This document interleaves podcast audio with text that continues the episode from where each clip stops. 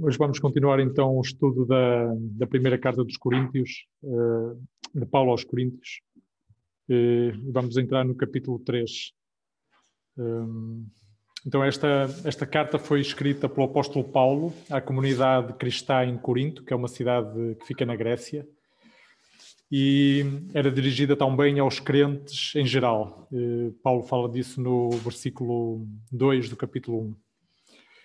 A igreja tinha cerca de quatro anos, tinha sido plantada por Paulo no ano 51 depois de Cristo e Paulo está agora a escrever esta carta cerca do ano 55 depois de Cristo. Portanto, uma igreja jovem com quatro anos. Eh, Deus chamou-os, deu-lhes o Espírito Santo, deu-lhes eh, todos os dons necessários. Eh, só que alguns continuavam a viver como antigamente, segundo a sabedoria humana, segundo os desejos da carne, segundo a natureza humana, e não de acordo com a nova identidade de filhos de Deus. Então, Paulo escreve esta carta a essa igreja. Uh, a consequência dessa forma de viver é que uh, havia na igreja problemas que eram comuns naquela sociedade de Corinto. Por exemplo, divisões, imoralidade sexual, desordem, egoísmo, que vamos ver à medida que formos avançando no, no estudo da carta. Um, no capítulo 2, que foi o que, que vimos a semana passada, um, é interessante ver, por exemplo, que no, nesse capítulo 2, na versão Bíblia para Todos, Paulo refere-se ao Espírito Santo dez vezes. E há este contraste tão evidente entre a sabedoria humana e a sabedoria de Deus, como, como o Marcelo falou no, no passado domingo essa sabedoria de Deus que aos olhos do mundo é, é uma loucura, mas que sabemos que é perfeita. E o capítulo 2 termina eh, com Paulo a dizer que os crentes têm a mente de Cristo, o entendimento de Cristo. No entanto, alguns daqueles crentes em Corinto continuavam a viver pelo entendimento humano. Então vamos ler o capítulo 3. Eh, podemos ler o, capítulo 3 todo. Uh, podes ler, Rita? Pode ser? Obrigado. Irmãos, não vos pude falar como a pessoas espirituais, mas como a pessoas carnais, como a crianças em Cristo. O que vos dei para beber foi leite, e não alimento sólido, pois não podíeis recebê-lo, nem mesmo agora podeis, porque ainda sois carnais visto que há inveja e discórdias entre vós. Por acaso não estáis sendo carnais, vivendo segundo padrões puramente humanos? Pois, quando alguém diz, eu sou de Paulo, e outro, eu sou de Apolo, não estáis agindo segundo padrões puramente humanos? Quem é Apolo e quem é Paulo? São apenas servos por meio de quem creste, conforme o Senhor concedeu a cada um. Eu plantei, Apolo regou, mas foi Deus quem deu o crescimento, de modo que nem o que nem o que planta nem o que rega são alguma coisa, mas sim Deus que dá o crescimento. O que planta e o que rega trabalham com o mesmo propósito, e cada um receberá sua recompensa segundo o seu trabalho. Porque somos cooperadores de Deus, e dele sois lavoura e edifício, Segundo a graça de Deus que me foi dada, lancei o alicerce, alicerce como sábio construtor, e outro constrói sobre ele. Mas cada um veja como constrói. Okay. Porque ninguém. Uh, ah, desculpa. Tá, tá bom, desculpa. Não, eu é que esqueci de dizer que era só até o versículo 9. Obrigado, Rita. Um, é, hoje vamos só analisar até o versículo 9. Depois continuamos o resto do capítulo 3 no próximo, na próxima semana. Então, aqui nos versículos 1 a 3. Hum,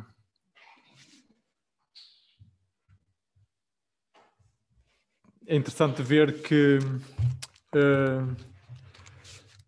todo o ser humano, uh, qualquer um de nós, nasceu da carne, uh, como podemos ler, por exemplo, em João.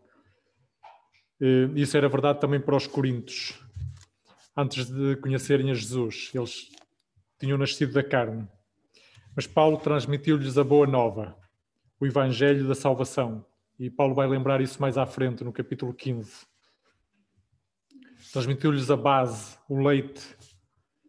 Não é que haja um evangelho diferente para ser descoberto mais à, mais à frente ou mais tarde, à medida que crescemos, como, eh, enfim, como noutras situações em que as pessoas têm que passar de grau em grau para descobrir um conhecimento mais profundo. Não é isso. O Evangelho é só um. Eh, mas é suposto o crente viver pelo Espírito Santo de Deus e gradualmente ser transformado e crescer no relacionamento com Deus, crescer no conhecimento de Deus. Em Gálatas há duas passagens muito interessantes sobre este relacionamento com Cristo ressuscitado. Em Gálatas 2:20 lemos: Por isso já não sou eu que vivo, é Cristo que vive em mim. E a minha vida presente vivo-a por meio da fé no Filho de Deus, que me amou e deu a sua vida por mim. E em Gálatas 4:19 lemos: Meus filhos, eu sofro de novo as dores de parto por vossa causa, até que Cristo esteja formado em vós. Então, trata-se do novo nascimento e da santificação. Ao nascer do novo, o nosso espírito é salvo. Recebemos o Espírito Santo. Cristo passa a habitar em nós. Somos templos vivos.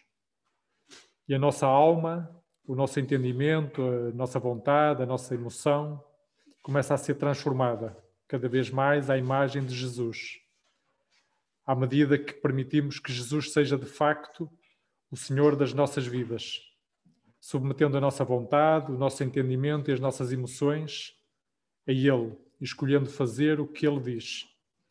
Isso implica muitas vezes não fazer o que nos apetece. Cristo a ser formado em nós. O corpo esse desgasta-se e será renovado a quando da ressurreição e talvez nessa altura eu venha a ter cabelo outra vez, não, não sei. Havia um problema aqui nesta igreja em Corinto, nesta comunidade. Alguns crentes, passados quatro anos, continuavam a viver como antes, pelo padrão do mundo, dando prioridade à natureza humana, abafando a voz do Espírito Santo. Jesus Cristo era para esses irrelevante nas suas vidas diárias continuavam a escolher viver segundo as suas próprias paixões e desejos. Eram crianças na fé. Não havia crescimento, não havia transformação. É fácil apontar o dedo aos coríntios. Mas como é a igreja em Portugal? Como é a igreja no mundo em 2020? Como é a nossa comunidade? Há cristãos que, ao fim de 10, 20, 30 anos, continuam a viver pela carne e pela sua sabedoria.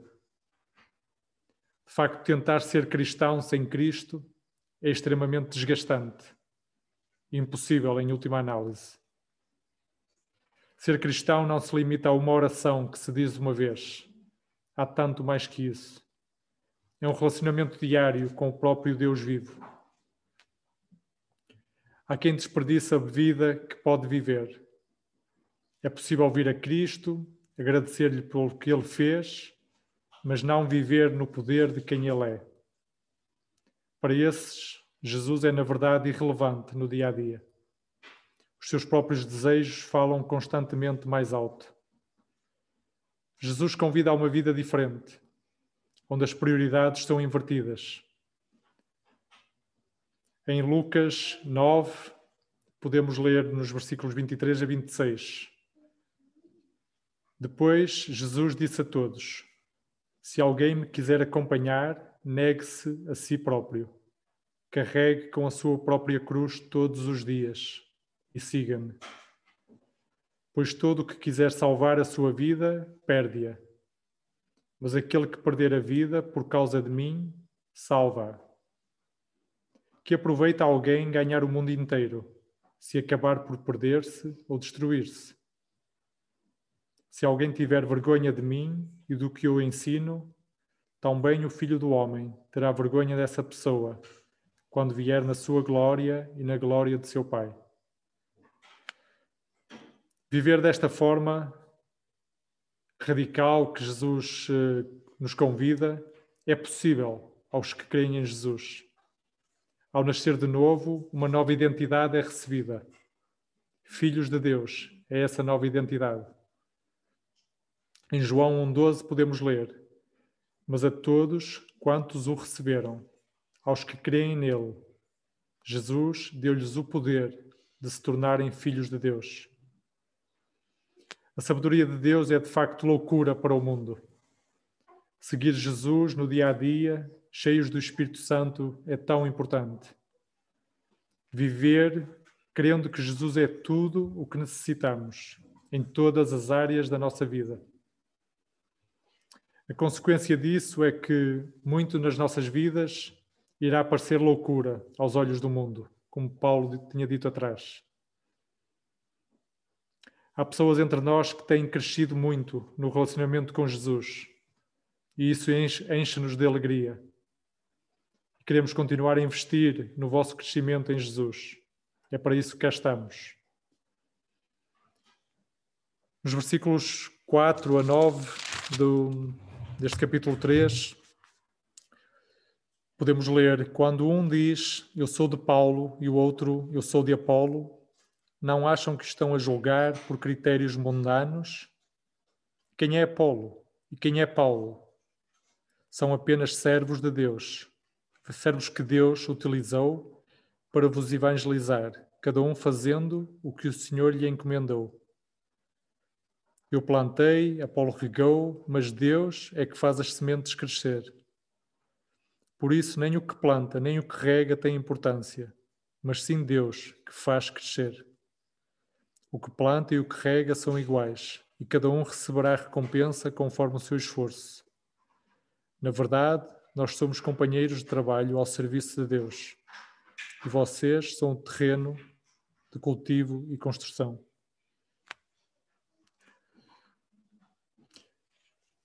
Tentar ser cristão sem Cristo dá em coisas como estas.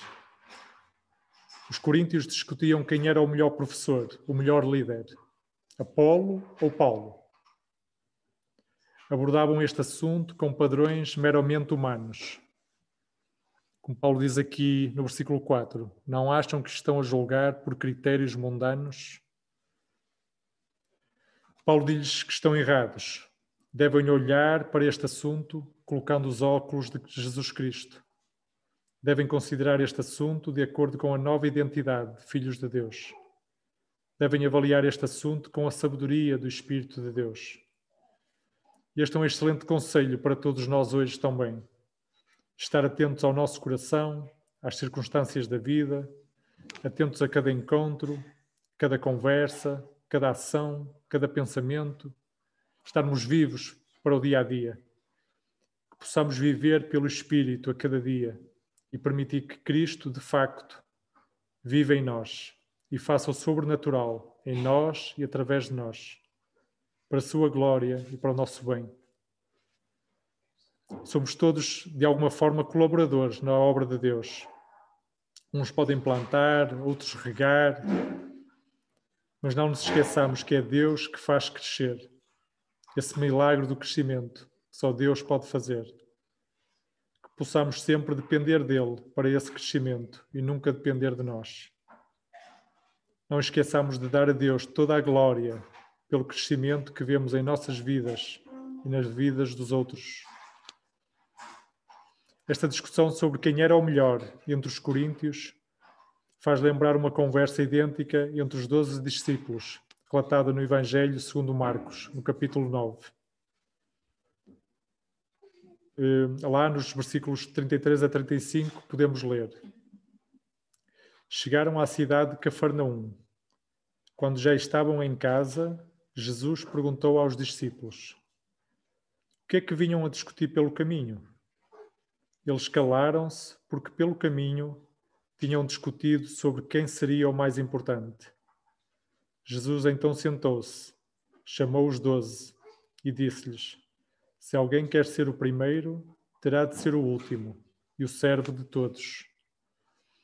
O reino de Deus é tão diferente do mundo. Jesus inverteu completamente o padrão de sucesso. Ele próprio foi exemplo disso. Então, tenho uma pergunta importante. Quem na Surf Church Viana é o maior e o melhor?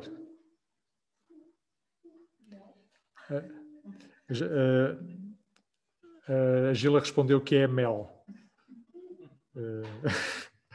Bom, considerando o padrão invertido de Jesus, que diz que os, os mais pequenos são os maiores, é possível. Bom, eu quero acreditar que o maior na nossa comunidade é Jesus Cristo, porque se não for, algo está muito errado. A Bíblia diz que foi Jesus que foi crucificado e na cruz carregou os meus pecados e os teus. Não foi nenhum de nós que foi crucificado.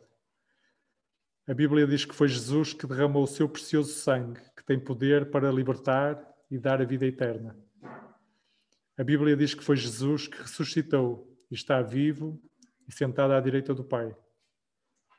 A Bíblia diz que foi Jesus que enviou o Espírito Santo para habitar em nós a Bíblia diz que Jesus Cristo é o nome acima de todos os nomes. A Bíblia diz que foi Jesus Cristo quem venceu as trevas. Então, que todos nós coloquemos sempre os olhos nele e deixemos que ele faça milagres em nós e através de nós. Seguir Jesus a cada novo dia é a nossa principal missão. Naquela igreja em Corinto havia vários problemas. Eh, como já falámos e vamos descobrir à medida que estudarmos esta carta. E um deles era esta divisão interna em torno de líderes. Quais são os problemas na nossa comunidade? Quais são os problemas na nossa vida pessoal? Quais os projetos em que estamos a investir o nosso tempo sem que tenhamos consultado a Jesus? Podemos mexer muito e, na verdade, estar a trabalhar, a trabalhar em vão, do ponto de vista eterno. Que áreas cada um de nós tem de entregar de novo a Jesus Cristo? Os coríntios andavam distraídos, o foco não estava em Jesus e isso manifestava-se em problemas na vida pessoal e comunitária. E nós? É Jesus para ti o número um?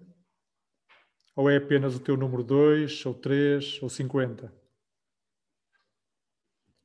Se Jesus ainda tem um papel acessório na tua vida, se é uma espécie de amuleto da sorte, ou alguém de quem te lembras só quando estás à rasca, quero dizer-te que Ele está de braços abertos para te receber de novo, qualquer que seja o teu erro. Arrepende-te hoje mesmo, recebe o seu amor e decide segui-lo a tua vida não será igual. Jesus promete que aqueles que o seguem terão vida plena. Jesus sempre fez a vontade do Pai e quer agora que nós façamos a sua vontade. Não para nos impedir de desfrutar de algo bom.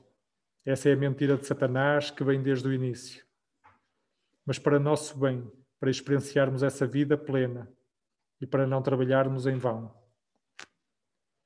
Satanás continua a querer dividir, destruir e levantar ódio entre as pessoas. Essa missão do inimigo continua bem atual. A Bíblia diz que Jesus Cristo é o caminho, a verdade e a vida. É o príncipe da paz. Nós somos templos do Deus vivo, Cristo ressuscitado, nome acima de todos os nomes, que habita em nós e quer produzir muita obra em nós e através de nós. Para isso é essencial viver pelo Espírito Santo, em contínuo relacionamento com Jesus, exatamente como Jesus fazia com o Pai, na expectativa de que o impossível pode acontecer a qualquer momento, que o sobrenatural, aquilo que está para além das nossas capacidades, pode ser feito através da fé em Jesus, Cristo ressuscitado que habita em nós. O crescimento em Jesus será inevitável quando deixarmos que realmente Ele seja Senhor em todas as áreas da nossa vida, quando vivermos nessa expectativa de que Ele pode fazer o impossível. A transformação pessoal e comunitária será evidente. Podemos falar com Ele, podemos perguntar, pedir ajuda, direção. Como filhos de Deus, podemos ter a certeza que Cristo vive em nós. Em João 15, nos versículos 7 a 11, Jesus disse: Se continuarem unidos a mim e não esquecerem as minhas palavras, hão de receber tudo quanto pedirem. Nisto consiste a glória de meu Pai, que deem muito fruto e que se comportem como meus discípulos. Eu tenho-vos amor, como o Pai me tem a mim. Continuem sempre unidos no meu amor. Se observarem os meus mandamentos, como eu observo os do meu Pai, permanecereis no meu amor, como eu no do meu Pai. Falo-vos desta maneira para que se alegrem comigo e para que tenham uma alegria perfeita. Jesus fala desta relação que ele teve com o Pai enquanto esteve cá na Terra e como ele nos propõe que tenhamos o mesmo relacionamento com ele agora. Depois, mais à frente, em João 15, 16, podemos ler: Não foram vocês que me escolheram, mas sim eu que vos escolhi e enviei para produzirem muito fruto. Não um fruto passageiro, mas um fruto que dure para sempre. Desta maneira, o Pai vos há de dar tudo quanto lhe pedirem em meu nome. Em João 14, 12 a 13, podemos ler: Digo-vos com toda a verdade que aquele que crê em mim faz tudo aquilo que eu faço e há de fazer coisas maiores ainda porque eu vou para o Pai. E hei de conceder tudo o que pedirem em meu nome, para que o Pai seja glorificado no Filho. Então, que, só para terminar, que possamos esta semana permitir que Jesus seja Senhor em todas as áreas da nossa vida e que, que se manifeste em nós com poder para a sua glória.